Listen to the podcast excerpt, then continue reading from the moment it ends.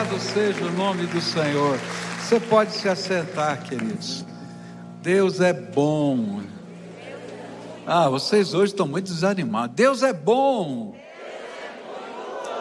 Olha, semana passada a gente estava orando e levantamos ofertas, inclusive, para a gente tirar 500 órfãos da Ucrânia. E Deus é tão bom, tão bom, que saíram da Ucrânia 1.100 órfãos. As organizações que a gente trabalha em conjunto conseguiram. Tem um pastor na Ucrânia que lidera uma rede de orfanatos lá de casas lares. E ele estava com uma grande dificuldade de conseguir alimentar essa, esses, essas crianças e estava numa situação de desespero, tentando tirar as 500 que estavam com maior perigo. E aí decidiram tirar todas. E aí conseguiram tirar as 1.100 crianças. Deus é muito bom, a gente fica tão feliz de ver. Essas crianças foram para a Polônia. E lá na Polônia começou um movimento lindo, gente, lindo. Deus é, é tremendo. As igrejas parceiras do, do, do nosso movimento, né, um movimento mundial que eu faço parte, elas começaram a se comprometer com crianças, dizer assim: olha, pode mandar um, um, casal que, é, que fica na casa com essas crianças, com 10 crianças, cada casa dessa. Pode mandar para a nossa igreja, nós vamos ser os responsáveis por eles.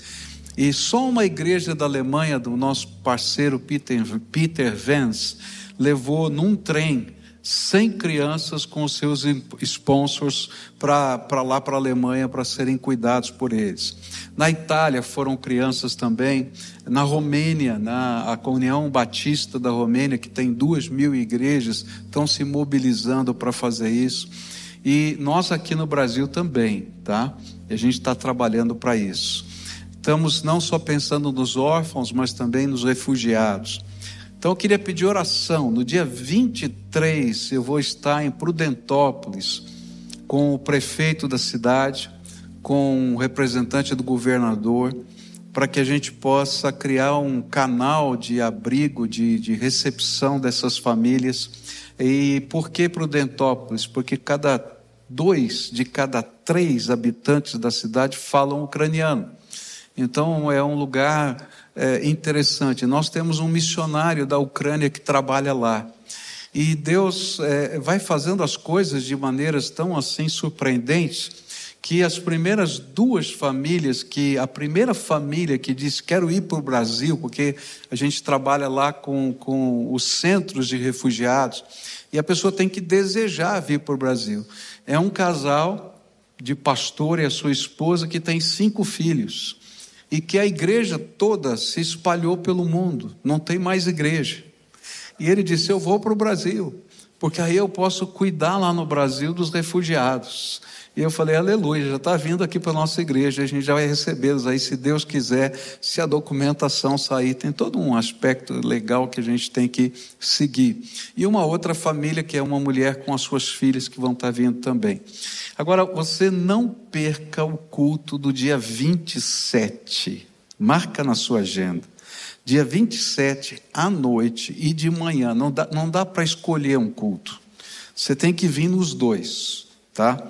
Dia 27 à noite vai estar aqui o pastor Elias Dantas, esse colega meu que estava na Ucrânia, que vem aqui ao Brasil para a gente ir falar lá na prefeitura de, de Prudentópolis. Ele vai estar trazendo aqui a palavra e vai ser um culto né, de intercessão pela Ucrânia, vai ser um culto missionário, vai ser um negócio lindo, você não, não pode perder. Se Deus quiser, se essas famílias estiverem chegadas, vão dar o seu testemunho aqui e a gente vai ter um culto diferente, como você nunca viu. No domingo 27 de manhã também você não pode perder, porque dia 27 de manhã a gente vai estar recebendo uma equipe de irmãos lá dos Estados Unidos, da, de uma missão chamada Johnny and Friends. A Johnny é uma, uma senhora que pinta com a boca, não é? E ah, hoje ela está mexendo as mãos, mas até pouco tempo atrás era tetraplégica e Deus a abençoou para formar uma missão. E todo esse trabalho que a gente faz de distribuição de cadeiras de rodas e tal, é em parceria com a Johnny and Friends. Elas que, eles que mandam para a gente essas cadeiras. E essa parceria foi uma coisa tão abençoada que eles estão desejando construir aqui um centro de reabilitação. E vão investir tá? inicialmente um milhão de dólares para construir esse centro de reabilitação. Eles querem é, colocar o dinheiro na frente e 50% disso, que seria o valor do terreno, a gente vai ter que devolver para eles depois. Então eles vêm conversar sobre isso. E naturalmente vai ter que ter uma assembleia para a gente votar, mas eles vão nos. Bom, não posso falar o que vai ter aqui? Não pode falar. Tudo não pode. Você não pode perder. Você não pode perder. Olha, vai ter um negócio lindo aqui. Ah, eu não aguento. Eu não aguento. Você quer ouvir, né? Olha, o culto todo vai ser trabalhado, dirigido por toda a diversidade de deficientes que a nossa igreja tem. Você vai chorar, você vai rir, você vai, vai aplaudir de ver a bênção de Deus. Você não imagina o que Deus está fazendo. Hoje a gente inaugurou lá no departamento infantil um negócio que a gente não conhece, eu não sabia nem que precisava disso, que é, chama-se uma sala calma, lá no, no departamento infantil. Você vai perguntar por quê? Porque nós temos hoje matriculados nas nossas escolas bíblicas 19 crianças que têm o espectro autista. Aqui, na nossa igreja. E aí nós dissemos: não, temos que melhorar, tem que fazer alguma coisa melhor. Daqui a pouco nós vamos fazer uma sala calma no culto, tá? Aqui no templo, vamos achar um lugar, tá? Deus está nos ajudando. E nós queremos estar tá com os braços abertos para acolher todos quantos queiram adorar Jesus aqui entre nós. Você concorda com isso? Amém. Bom, vamos estudar a palavra de Deus, senão eu estou tão alegre hoje, tão feliz que você olha, tanta coisa boa que Deus está fazendo. Eu comecei a pregar semana passada no culto da manhã sobre um tema chamado Tempos Difíceis. É, a razão de eu ter começado a pregar sobre esse tema foi porque aquela semana tinha sido uma semana muito intensa. Esse meu amigo Elias Dantas estava lá na Polônia, depois foi para Lviv, na Ucrânia, depois foi para Romênia, foi para todas aquelas regiões, e ele me ligava todo dia, né, pelo WhatsApp, dizendo: Olha, Pascoal, nós somos muito amigos, e eu faço parte do boarding, da, da, da direção dessa organização que ele participa junto conosco, e ele é o executivo desse local. E então ele me ligava toda hora: olha, nós precisamos fazer isso, nós precisamos fazer aquilo, está acontecendo isso, olha, estou tá, chamando aqui a igreja tal para ajudar, levanta aí no Brasil gente para ajudar. E assim ele ia fazendo, e aquilo foi apertando o meu coração. E aí, quando você está muito perto de uma coisa, não é? as imagens, as cenas, elas têm um significado diferente. Eu me lembro de ter ligado para o nosso missionário é, que trabalha lá em Prudentópolis, e ele veio da Ucrânia para nos ajudar para cá, faz alguns anos que ele é nosso missionário, e eu sei que é, o irmão dele e o cunhado dele estão na guerra. E eu sei que a, que a irmã dele e a sua cunhada estão numa cidade da Ucrânia que não tinha sido ainda bombardeada. E eu liguei para ele e falei: Olha, querido, eu não sei o que está acontecendo lá com a sua família, mas se você quiser trazer as crianças, trazer as mulheres que podem sair do país, pode vir que nós vamos dar um jeito de pagar toda a conta para eles chegarem aqui no Brasil e vocês receberem. E ele disse: Pastor, eu, eu vou falar para elas, mas elas não querem sair de lá porque os maridos estão na guerra. E elas querem ajudar. Eu falei, meu Deus, o que está acontecendo? E aí eu comecei, a, a, o meu coração começou a ficar muito apertado com tudo isso. Eu não sei o seu, mas o meu coração aquela semana estava apertado e continua apertado diante de tudo que a gente vê. E aí o Senhor me fez lembrar do texto que eu comecei a estudar semana passada, que é 2 Timóteo 3, versículos de 1 a 9, onde a palavra do Senhor diz assim: Sabe, porém, isto, nos últimos dias sobrevirão tempos difíceis. Olha que coisa, hein? Nos últimos dias sobrevirão tempos difíceis. E aí ele começa a explicar por quê. Pois os homens serão egoístas, avarentos, jactanciosos, arrogantes, blasfemadores, desobedientes aos pais, ingratos, irreverentes, desafeiçoados, implacáveis, caluniadores, sem domínio de si, cruéis, inimigos do bem, traidores, atrevidos, infatuados, mais amigos dos prazeres que amigos de Deus, tendo forma de piedade, negando-lhe, entretanto, o poder, foge também destes. Pois entre estes se encontram os que penetram sorrateiramente nas casas e conseguem cultivar mulherinhas sobrecarregadas de pecados, conduzidas de várias paixões, que aprendem sempre e jamais podem chegar ao conhecimento da verdade. E do modo porque Janes e, e Jambres resistiram a Moisés, também estes resistem à verdade. São homens de todo corrompidos na mente, réprobos quanto à fé.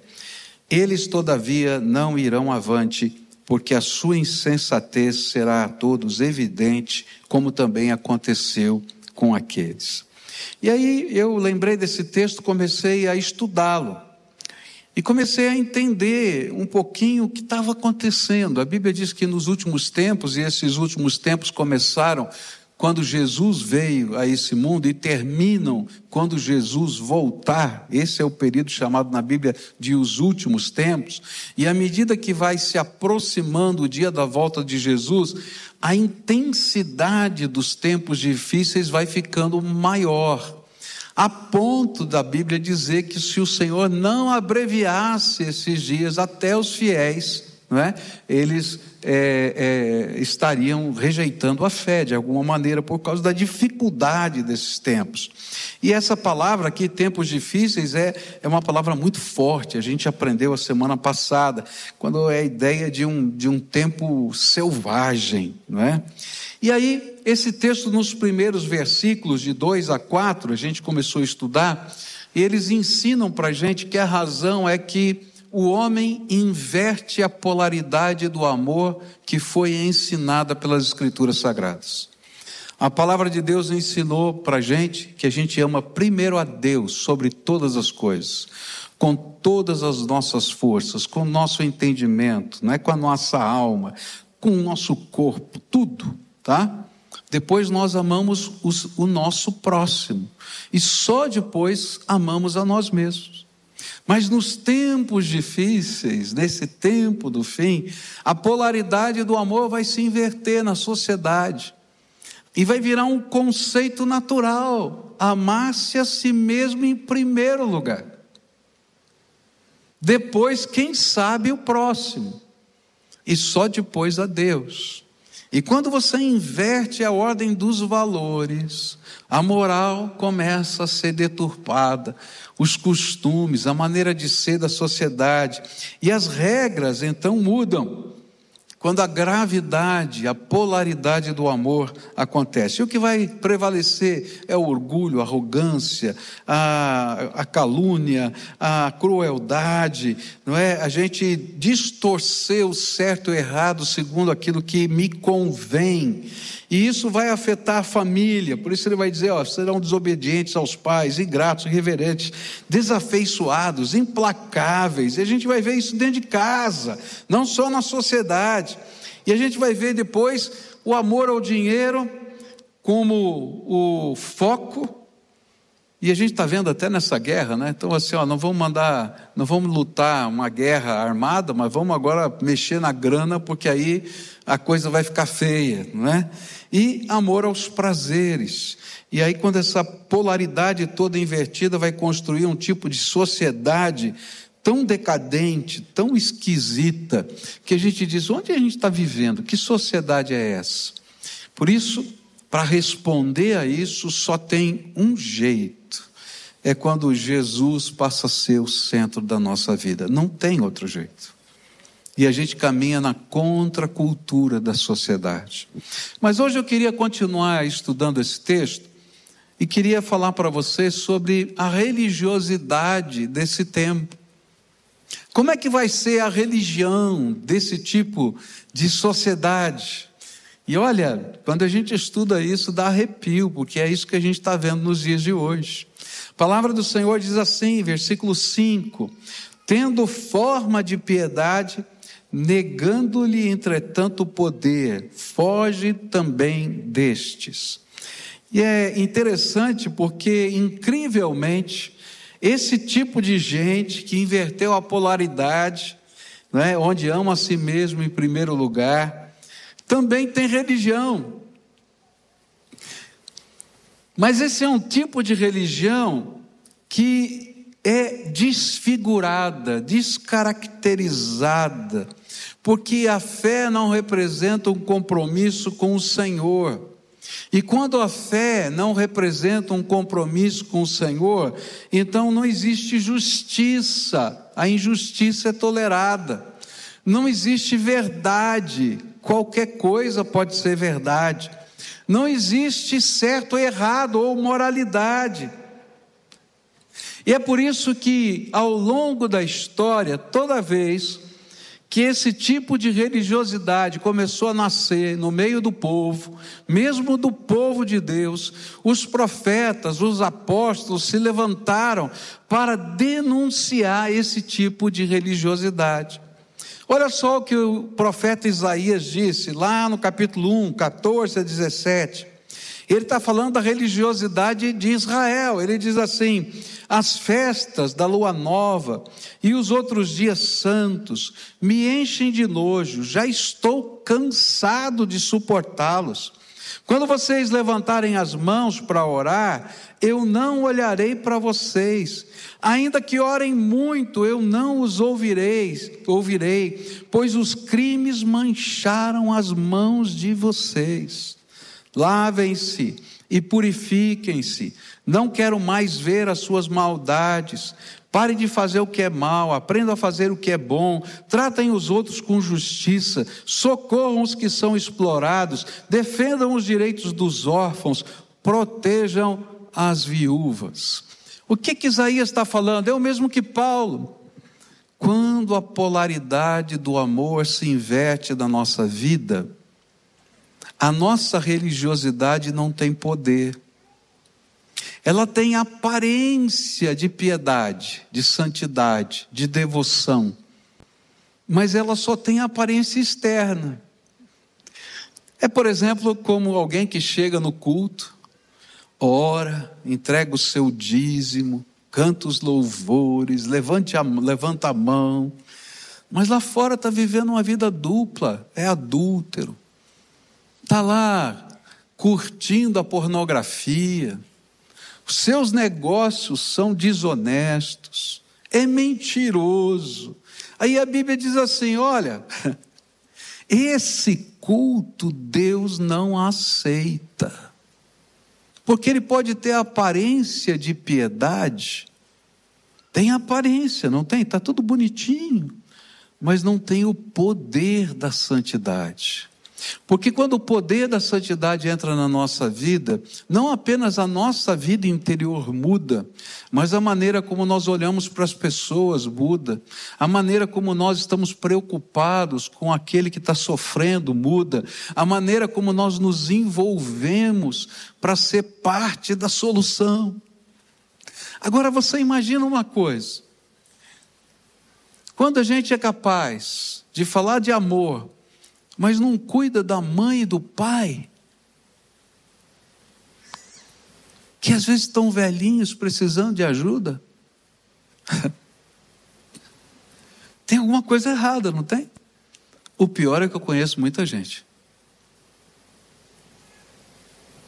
E sabe, tem muitas desculpas boas, é isso que Isaías está falando. Olha, Veja como é que é a vida desse gente. Estão lá fazendo a festa de adoração e estão lá, mas os frutos não são dignos daquilo que eles estão professando.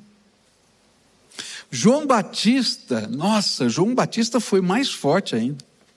A mensagem de João Batista era tremenda.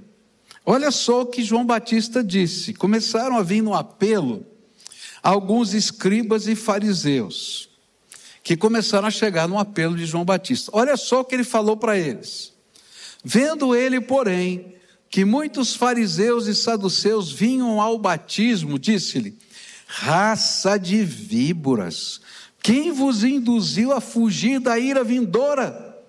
Produzi, pois, frutos dignos de arrependimento.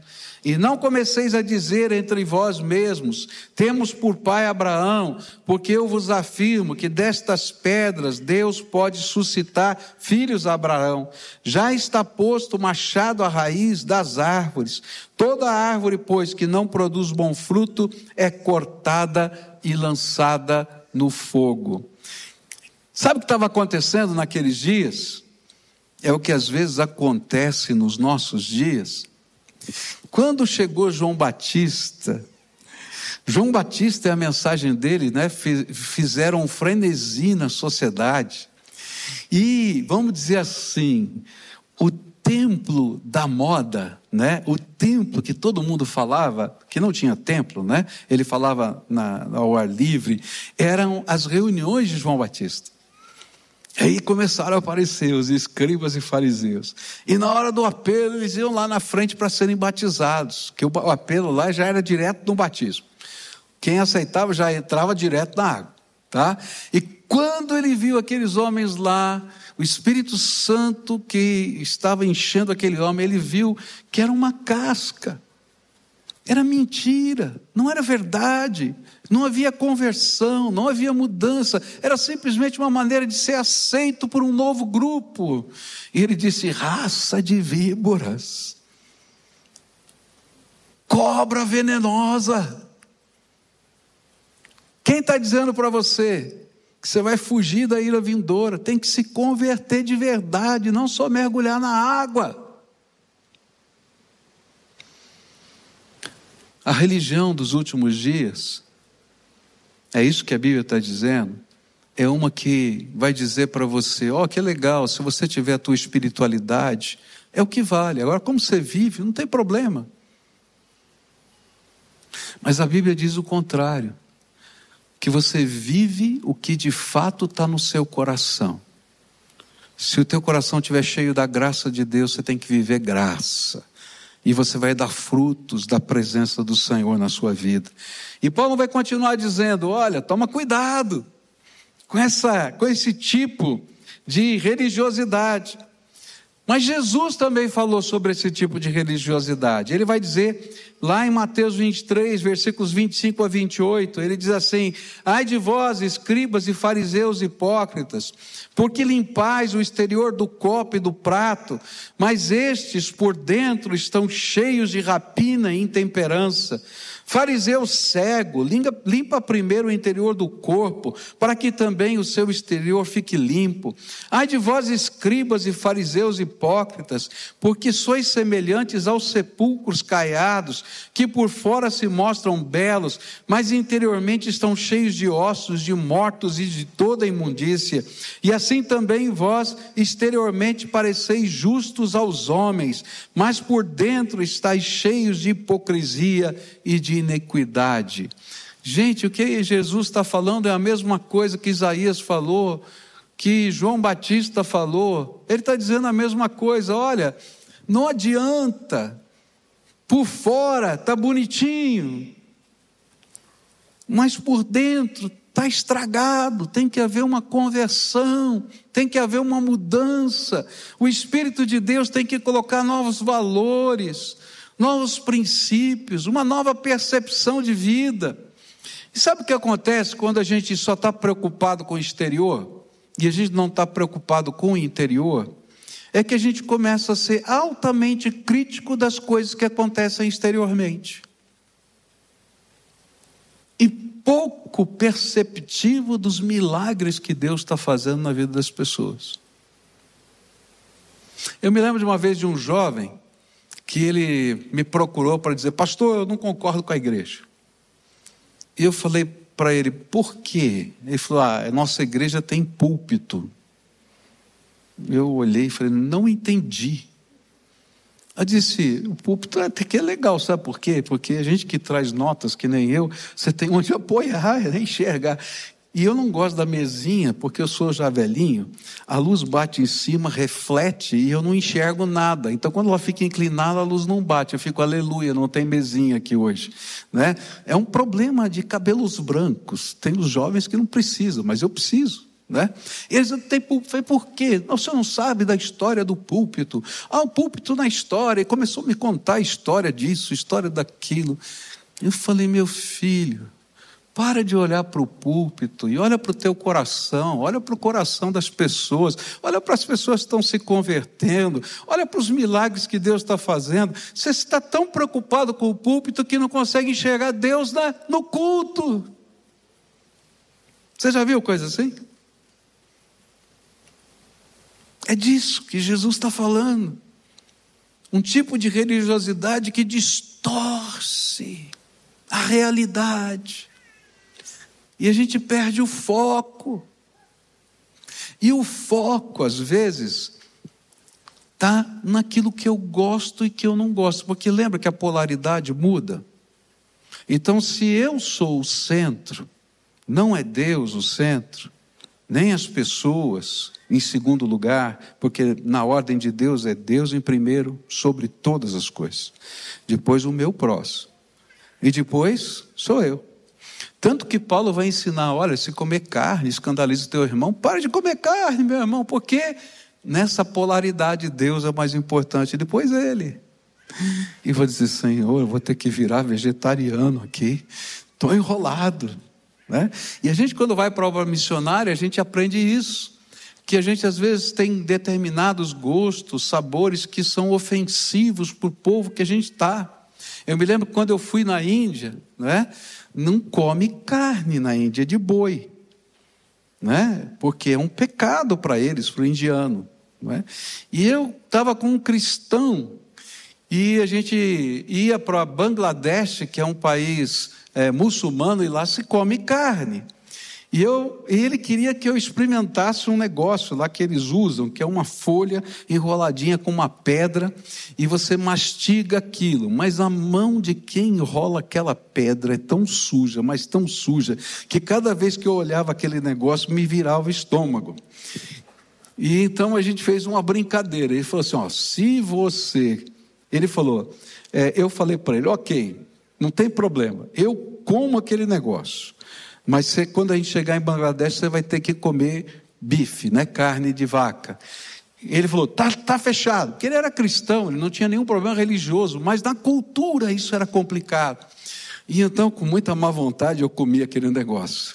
Não olhei para a mão de quem enrolou, enfiei na boca e falei, Senhor, tenha misericórdia. E fui embora. Quando chegamos em Bangladesh, eu disse, agora é sua vez. E serviram um bife para gente, carne de vaca. É, na verdade, uma carne ensopada. E eu falei, agora você tem que comer. E ele foi, olhava para aquilo, e olhava e comeu. Passou a noite inteira vomitando. A gente vai entender esses, esses parâmetros que Paulo estava colocando para a gente, dessa polaridade: Deus em primeiro, as pessoas depois, nós.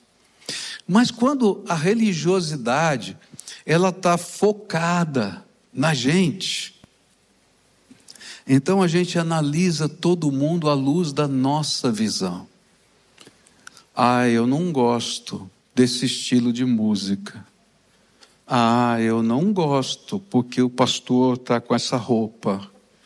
Ah, eu não gosto. Quem é o Senhor? Você ou Jesus?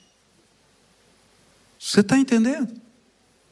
Paulo está dizendo: olha, nesses dias difíceis, nos tempos difíceis do fim, até a religião vai ser mudada. E esse tipo de gente aqui descrita por Paulo, não é?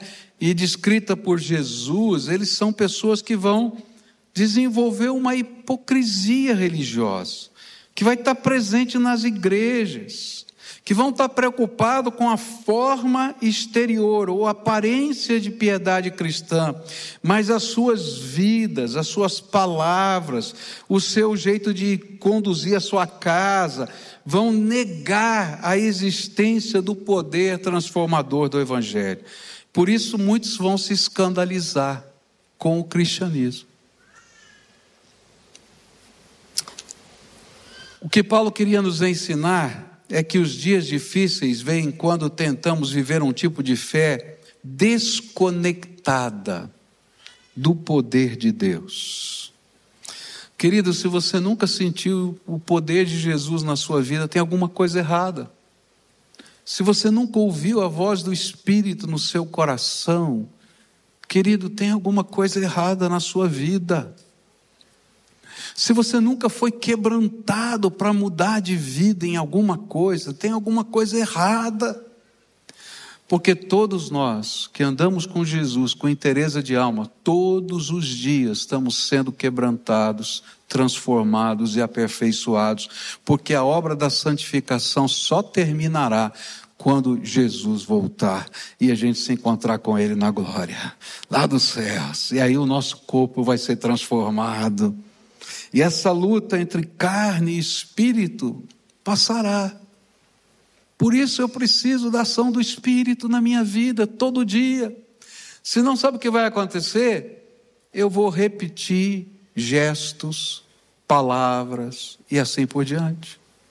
E até nas coisas mais espirituais. Eu creio na vigência de todos os dons. Eu creio que os dons do Espírito eles existem, nunca cessaram. Por isso cada um de nós vamos receber pelo menos um dom do Espírito. Mas eu creio também que tem pessoas que por causa de serem aceitos em determinadas situações, fazem de conta que tem um dom. Eu me lembro de uma palestra que dei sobre dons, e uma menina veio perguntar a respeito do dom de línguas. E eu comecei a explicar para ela, dizendo: olha, o dom de línguas é mais um dom do Espírito, não é um sinal distintivo de que você recebeu o Espírito. Por quê? Porque a Bíblia diz que você recebe o Espírito no momento da conversão e você é selado pelo Espírito Santo. E que depois disso você vai ter manifestações de vários dons diferentes. E vai ter durante a sua vida a entrega de Deus de outros dons que você não tinha antes. Mas nunca você vai ter todos os dons, porque daí você fica o corpo sozinho, não precisa de mais ninguém. Então você está sempre dependendo de alguém. E aí então ela baixou a cabeça e disse para mim, pastor, teve um culto que chamaram a gente lá na frente para receber o dom de línguas. Eu fui. E todo mundo começou a falar em línguas, menos eu. Daquele dia em diante eu fazia de conta que falava em línguas. E toda vez que alguém começava a falar em línguas do meu lado, eu também falava. Até nas coisas mais espirituais a gente inverte a polaridade. Qual era o foco? Não era a presença do Espírito, o foco era ser aceito. E esse mesmo foco que faz com que às vezes a gente viva uma vida desregrada, porque lá fora se você não fizer isso, não fizer aquilo, você não é aceito. Ah, pastor, eu vou fazer uma festa, mas vou fazer isso, aquilo na minha festa, porque. E a gente sabe que não é isso que a gente faz como crente. Ele diz, mas por quê? Ah, porque os meus amigos não vão entender se eu não fizer isso. Meu irmão, onde está o foco? Você vai estar ali para adorar Jesus de todo o seu coração, de toda a sua alma, com toda a sua força, ou você está lá só para ser aceito? Esse é o tipo de religião que Deus abomina. E sabe, na vida da gente, Satanás é mestre em colocar a gente em confronto. E olha, você não, não vai viver isso só uma vez, vai ser, serão muitas. Quem você ama mais, Jesus ou seu emprego?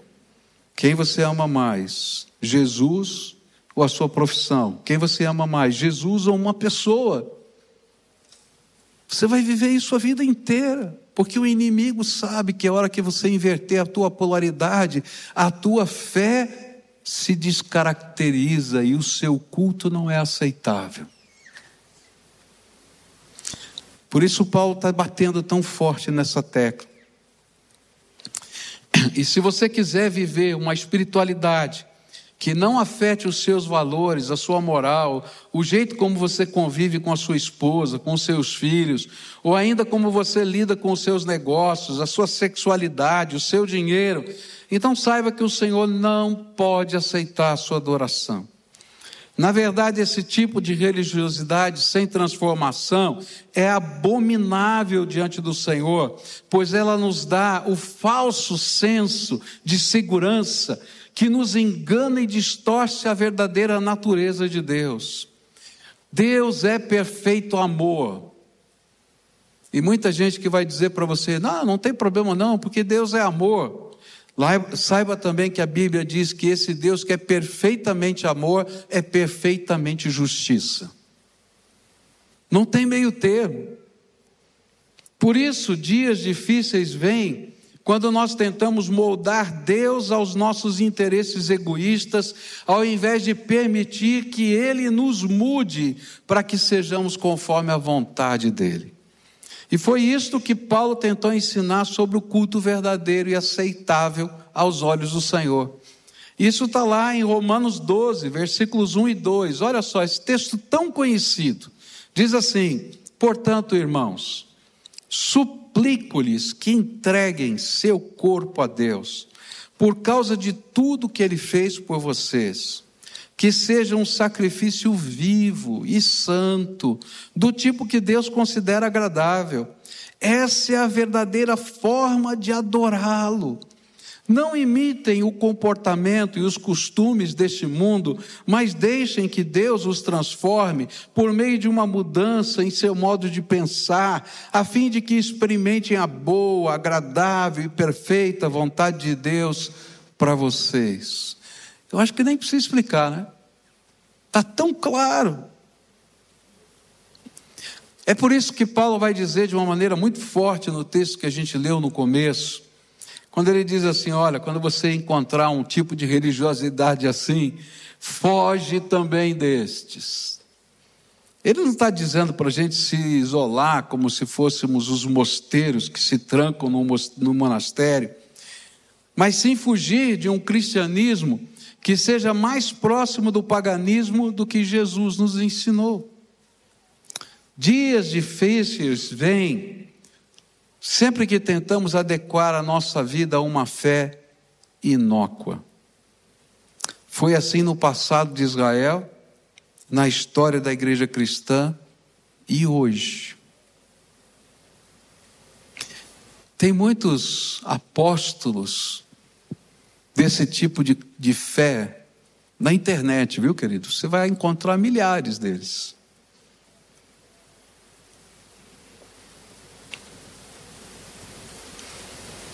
Alguns até que tiveram um ministério lindo, maravilhoso, impactante, mas caíram no pecado.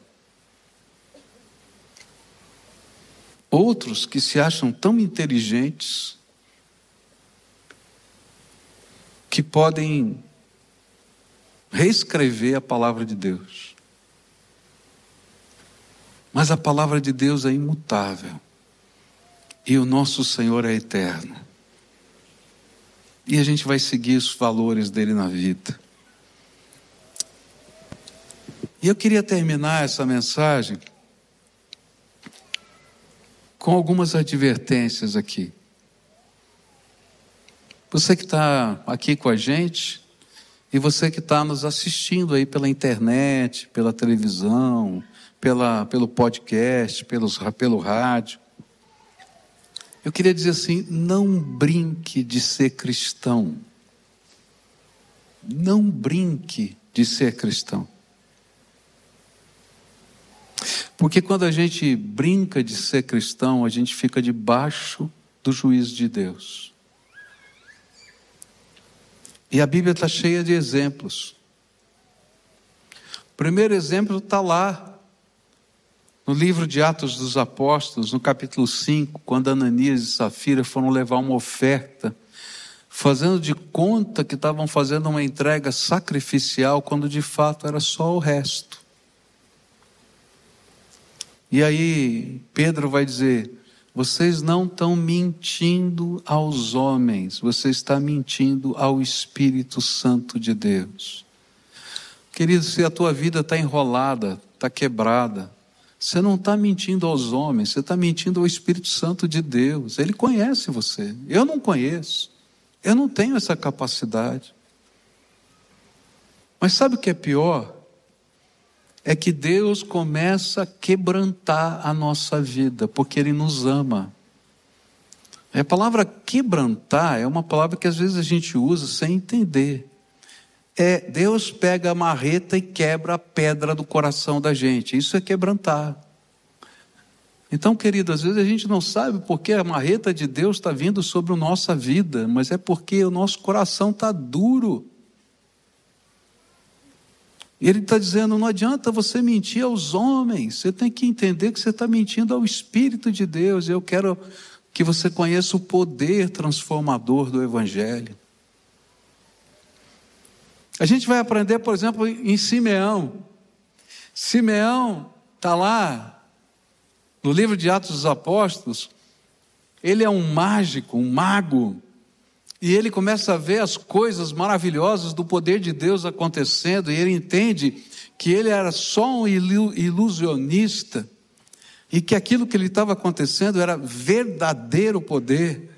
E quando o apóstolo Pedro chega lá e ele começa a orar, e pessoas começam a ficar cheias do Espírito, e dons espirituais são revelados ali naquele lugar, e esse poder é repartido entre os crentes, porque há uma difusão da graça de Deus. Ele chega baixinho para Pedro e diz assim: dá para mim esse poder que você tem de distribuir poder. Quanto você quer para me dar isso. E aí Pedro diz: Ó, pode sair daqui. Ele não falou que nem Jesus, não. Jesus foi mais duro com Pedro: arreda-te de mim, Satanás, né? Ele falou: Olha, você está pensando como, como os homens estão pensando, como o diabo pensa, mas não como Deus tem para o seu coração. Toma cuidado, porque a mão de Deus vai pesar sobre você. Não brinca de ser cristão. Porque a gente não mente para o Espírito Santo. Tem muita gente que está mentindo para o Espírito Santo. Porque nesses tempos difíceis, seriam dias de igrejas lotadas, mas de pouca transformação espiritual.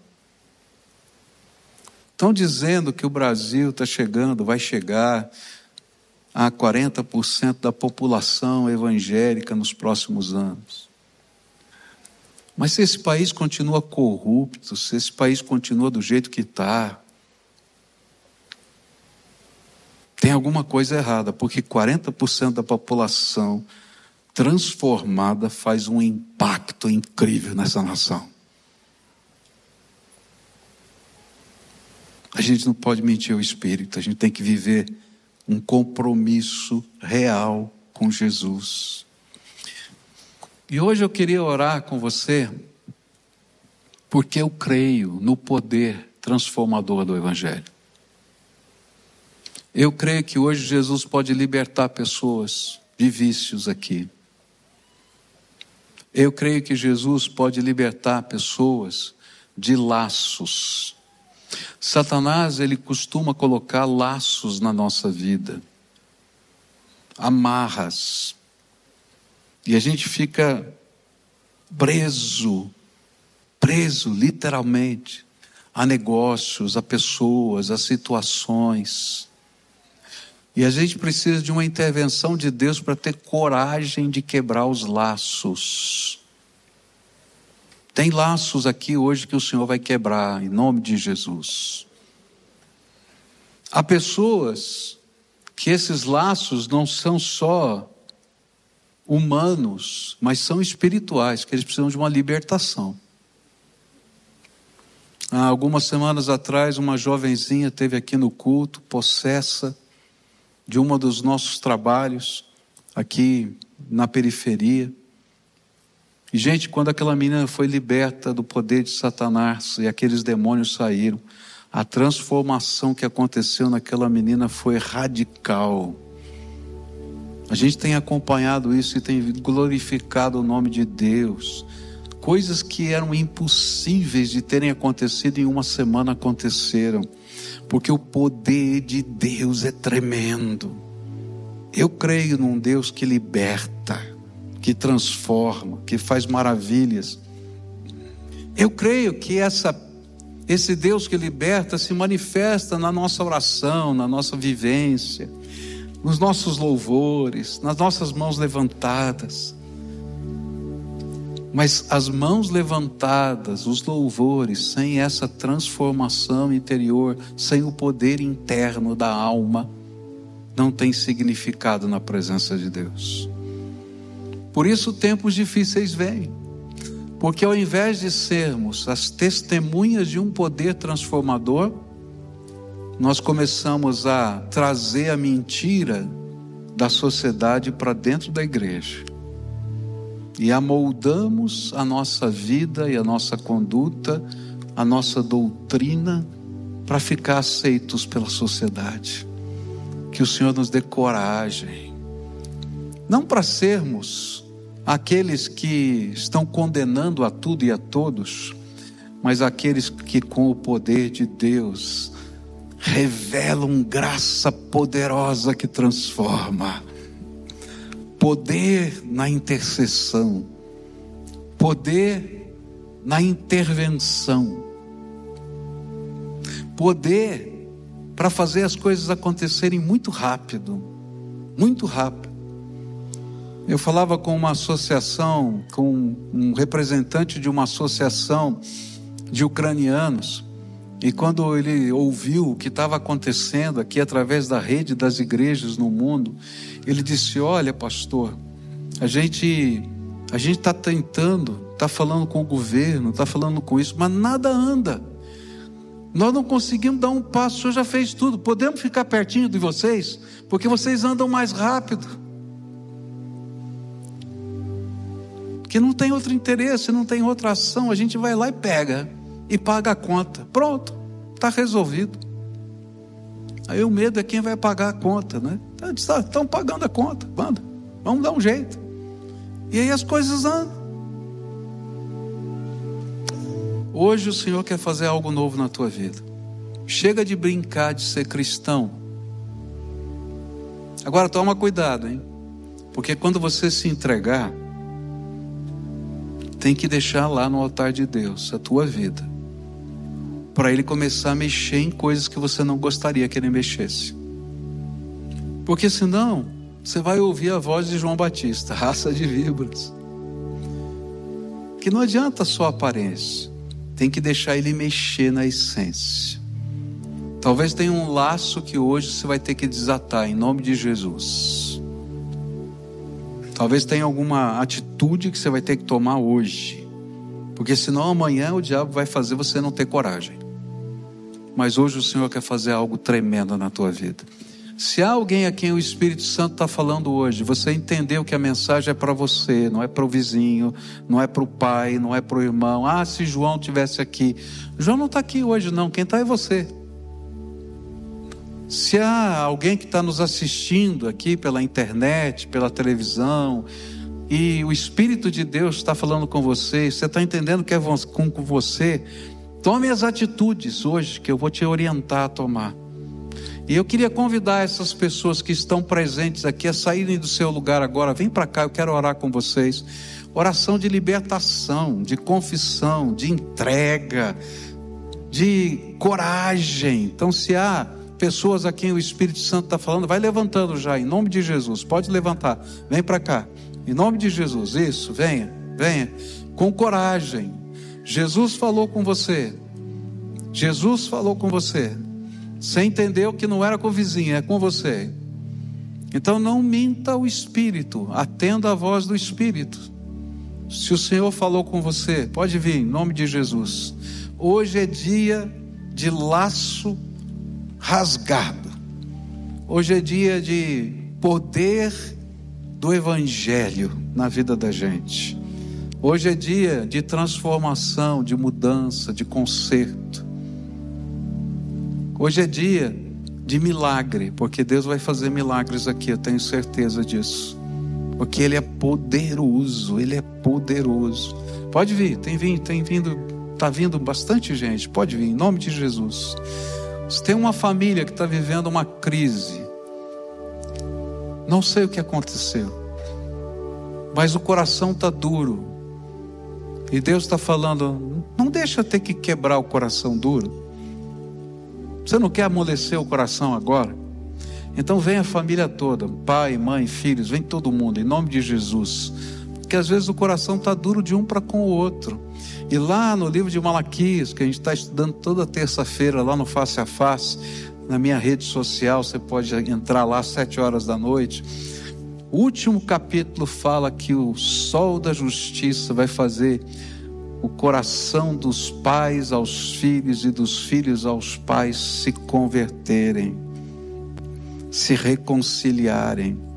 Esse é o nosso Deus, o Deus da reconciliação, do conserto, do acerto e da bênção. Pode chegar. Agora você que está ouvindo isso, quem sabe pela rádio ou pelo podcast que está sendo transmitido agora. Para tudo que você está fazendo, porque a gente vai orar. Se você está dirigindo o carro, procura um lugar para estacionar, porque a gente vai orar junto agora. E agora é coisa séria, a gente vai buscar a face do Senhor. E o Senhor vai se manifestar onde você está aí. Porque é Ele que ouve a oração e o poder é dele na nossa vida tá? E ele vai se manifestar na sua vida. Pode ter certeza disso. Se você está nos assistindo pela televisão, pelo YouTube ou outra ferramenta da internet, para tudo que você está fazendo agora. E se você estiver sentado numa poltrona, fica de pé. Se você estiver deitado na cama, se levanta da cama e se coloca de joelhos na presença de Deus agora. E você vai perguntar: para que isso, pastor? porque o Senhor é digno de ser glorificado. Ele é digno que a gente revele a Ele com a nosso gestual que Ele é Senhor sobre todas as coisas, assim como esses que estão aqui na frente. Fizeram isso por fé e em obediência. Então agora a gente vai orar ao Senhor, tá? Então você vai começar a primeira oração. O que é que o Espírito Santo revelou para você? O que, que ele mostrou para você que você não gostaria de ter visto hoje? Quais são os laços que ele quer tirar? Quais são as renúncias que ele está pedindo?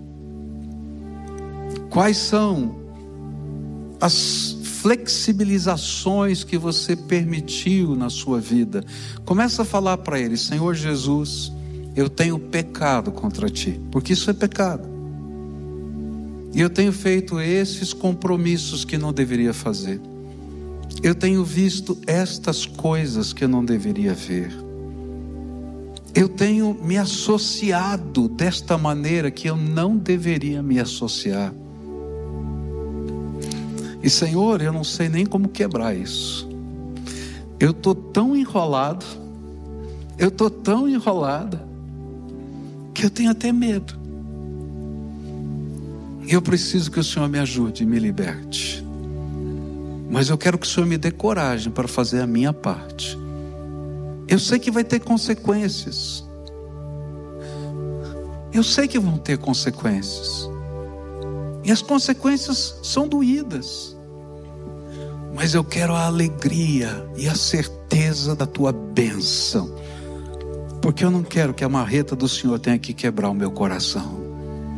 Eu temo mais ao Senhor do que qualquer outra coisa. E eu me coloco debaixo da tua autoridade. Me ajuda, Senhor. Me ajuda. Amém. Agora eu quero orar por você. Querido Senhor, aqui estão os filhinhos e filhinhas teus. Amados do Senhor, amados, amados, amados. E essa palavra, ainda que dura, é uma palavra de amor porque é palavra de reconciliação, é palavra de transformação, é palavra de vitória. E nessa hora eu quero te pedir, Senhor Jesus, agora, passeia no meio desse povo e toca a vida deles. Senhor, que todo o laço que Satanás colocou sobre essas vidas seja agora desfeito no poder do nome de Jesus. Pai, eu quero te pedir que nessa hora, toda algema de Satanás que aprisiona algumas vidas, quer seja na forma de vícios, quer seja em outra forma qualquer, em nome do Senhor Jesus, te repreendo, Satanás, e seja quebrada agora essa algema. E decreto em nome do Senhor Jesus a liberdade sobre a vida dessas pessoas. Ó oh, Pai, nessa hora eu quero te pedir, Senhor, que um milagre muito especial aconteça. Que o Senhor abra as janelas dos céus e comece a derramar do teu Espírito Santo sobre os teus filhos. E Senhor, faz do coração deles a habitação poderosa do teu Espírito que o templo do coração, da alma, do corpo deles seja cheio do Espírito Santo, mas cheio, de tal maneira que flua rios de água viva, como diz a tua palavra, do coração deles. Que eles comecem a ouvir a tua voz como nunca ouviram. Que a tua palavra brilhe na alma deles como nunca brilhou. Que o entendimento deles seja aberto para aquilo que o Senhor vai revelar que quando eles orarem, o céu se abra, Pai, diante deles, e sinais e maravilhas comecem a acontecer, porque o Senhor é bom e a sua misericórdia dura para sempre. Eu quero te pedir, enche de coragem os teus filhos para tomarem as atitudes que precisam. Ó oh, Pai, o inimigo vai tentar de todas as maneiras dissuadi-los a não fazer nada e fazer desse momento apenas um momento litúrgico para esperarem um dia melhor. Senhor, dá-lhes a coragem de tomarem as atitudes hoje, de quebrarem os vínculos hoje, de destruírem os ídolos agora, de tal maneira que se rompa toda toda brecha que o inimigo aproveita para aprisioná-los. E nessa hora coloca os teus anjos ao redor deles.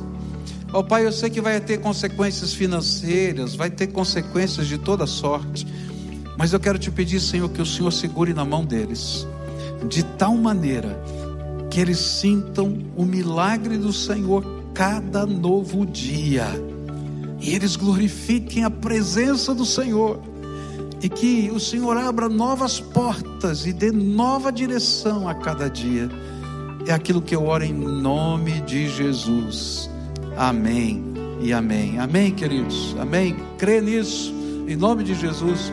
Deixa eu fazer uma pergunta aqui. Quem estava afastado da igreja está voltando aqui hoje? Levanta a mão. Tem alguém que está afastado da igreja e está voltando aqui hoje? Aleluia. Glória a Deus, tá? Dá para vir aqui alguns diáconos e abraçarem esses irmãos aqui? Abraça do jeito que pode, né? Porque ainda não pode abraçar tão bem assim, mas chega junto aqui, tá? Para a gente abençoar a vida deles. Então, esse moço que está ali, é isso? Fica com a mão aqui, esse moço aqui, né? Tem ali um casal ali, tem um outro jovem aqui, não é isso? Então aqui, eles estão chegando ali, ó. Vem para cá, vem pela frente aqui, tá? Só para vocês verem. Tem um aqui, tem outro ali, não é? Bem ali. Chega rapidinho aqui, gente. Vamos lá, tá? Tem um moço aqui, isso aqui. Tem mais alguém? Eu não vi. Ali, tem uma senhora ali, tem um casal ali atrás. Isso. Tem um casal ali atrás. Tem mais alguém? Tem um senhor bem aqui na minha frente, que está afastado da igreja, está voltando aqui hoje. Em nome de Jesus, tá? Então eu vou pedir para os irmãos fazerem o seguinte: vão acolhê-los e vão ajudá-los a fazer o processo. Tem um moço ali, olha lá tem um mocinho aqui, bem aqui, que eu não tinha visto, perdão. Chega junto aí, tá? Aí o que a gente vai fazer, tá? Faltou alguém? Eu acho que não, né? Dos que estavam afastados. Então, olha, vocês vão ajudá-los a se reintegrarem à igreja, tá? Então, vou pedir aos irmãos diáconos orarem, mas não só isso. Assume a responsabilidade de cuidar deles, tá bom? Tem alguém aqui que hoje, pela primeira vez, está fazendo um pacto com Jesus. Você nunca tinha feito isso que você está fazendo aqui hoje. E hoje está sendo uma coisa diferente para você. tá? Tem alguém? Levanta a mão aqui. Isso. Vem para cá para frente para a gente identificar um pouquinho. Tem mais alguém que está fazendo pela primeira vez aqui hoje? Vem cá, isso. Chega junto aqui. Tá? Tem mais alguém que está fazendo isso pela primeira vez? Acho que não. Então aqui. Tem mais alguém que pudesse vir aqui dar um abraço nele aqui? Isso, vem aqui, Vacile. Vai chegar. Já chegou aqui, já está lá, tá? Então vai vai acolhê-lo lá, vai, vai caminhar com ele aí nesse processo. Então, todo o resto aqui já é velho de igreja, é isso? É isso mesmo? É? Então, olha, anda com o Senhor. A graça que você recebeu hoje, ela vai se esvaziando ao longo do dia. Se você não dobrar o teu joelho amanhã e buscar a face do Senhor, vai ficar sequinho de novo. Você não tem que comer todo dia, senão gente se sente mal.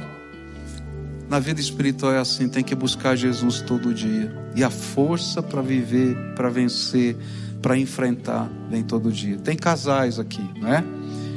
Casais, vocês têm que ter cada um o seu tempo de oração, mas pelo menos uma vez por dia, nem que seja dez minutos, de mãozinha dada. Vocês vão pedir a bênção de Deus na sua casa tá? Não precisa ser um longo tempo, não, mas coloca o coração aberto, tá? E deixa o Espírito Santo ministrar na vida de vocês, tá bom? Agora vamos terminar o culto assim, adorando a Deus? Pode ser? Todo o povo de Deus de pé agora. E a gente termina o culto assim, na presença do Senhor, tá? A gente levanta a mão na presença do Senhor, diferente. Mão que o Senhor vai dizer: olha, está aprovado, está aprovado, tá? e a gente vai estar caminhando juntos no Senhor. Que Deus nos abençoe agora.